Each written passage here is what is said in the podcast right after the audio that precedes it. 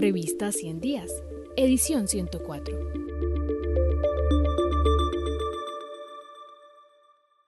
El Museo de Memoria en la reparación a las víctimas del conflicto armado en Colombia. ¿Cómo evitar un borrón y cuenta nueva?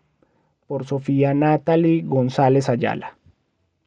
En 2011, durante el primer gobierno de Juan Manuel Santos, el Congreso de la República promulgó la Ley 1448, conocida como la Ley de Víctimas y Restitución de Tierras.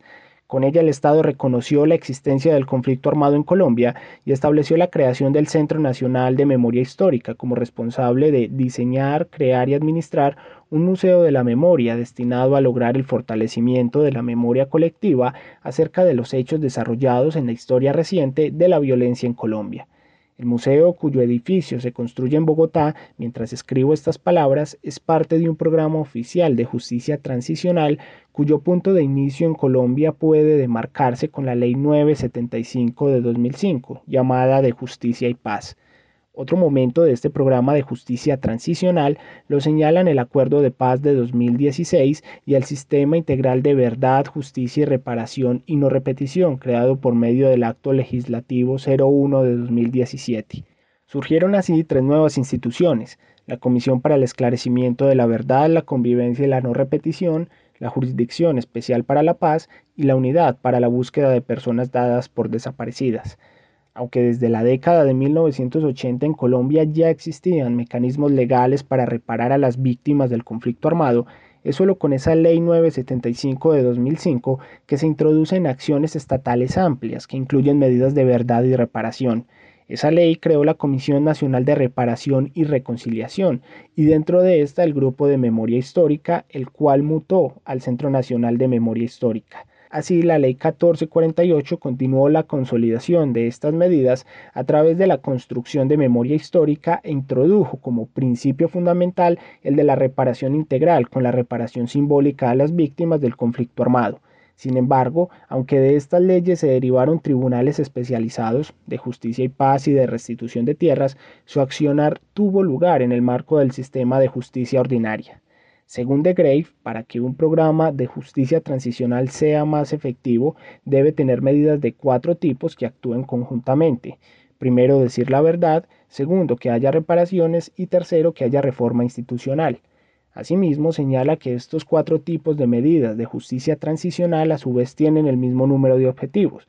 Primero, el reconocimiento de que el daño hecho a las víctimas fue intencional, de que las víctimas son víctimas y que se trata de ciudadanos con los mismos derechos que los demás. Luego, la confianza cívica en las normas, en la ley, en las instituciones y en las personas que la representan. Tercero, la búsqueda de la reconciliación. Y por último, la democracia a través de la promoción del Estado de Derecho y de la organización social. El acuerdo de 2016 con el sistema de verdad avanzó en el planteamiento señalado por De Grave sobre la necesidad de que las medidas se pongan en marcha de manera conjunta al crear un sistema que incluye instituciones para impartir justicia, llevar a cabo acciones de reparación y construir la verdad sobre lo ocurrido. Sin embargo, como veremos, el cambio de gobierno en 2018 obstaculizó la articulación institucional del sistema de verdad y dejó al Museo de Memoria en medio del impasse.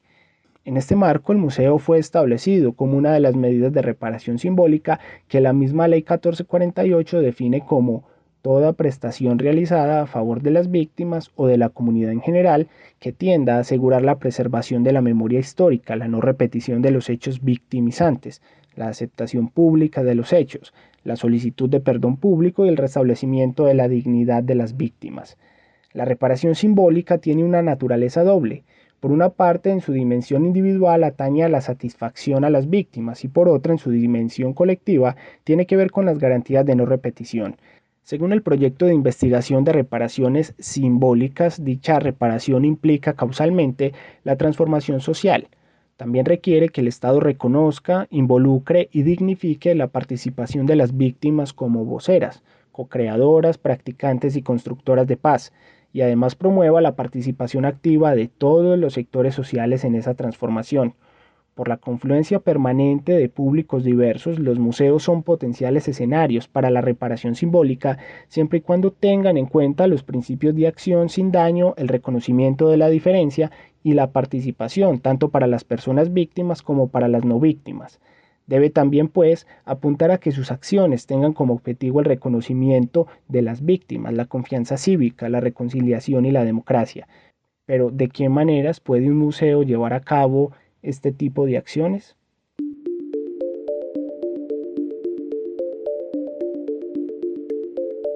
Este artículo hace parte de la edición 104 de la revista 100 días, del periodo enero-abril de 2022. Si quieres terminar de conocerlo, ingresa a nuestro sitio web www.revistaciendiascinep.com.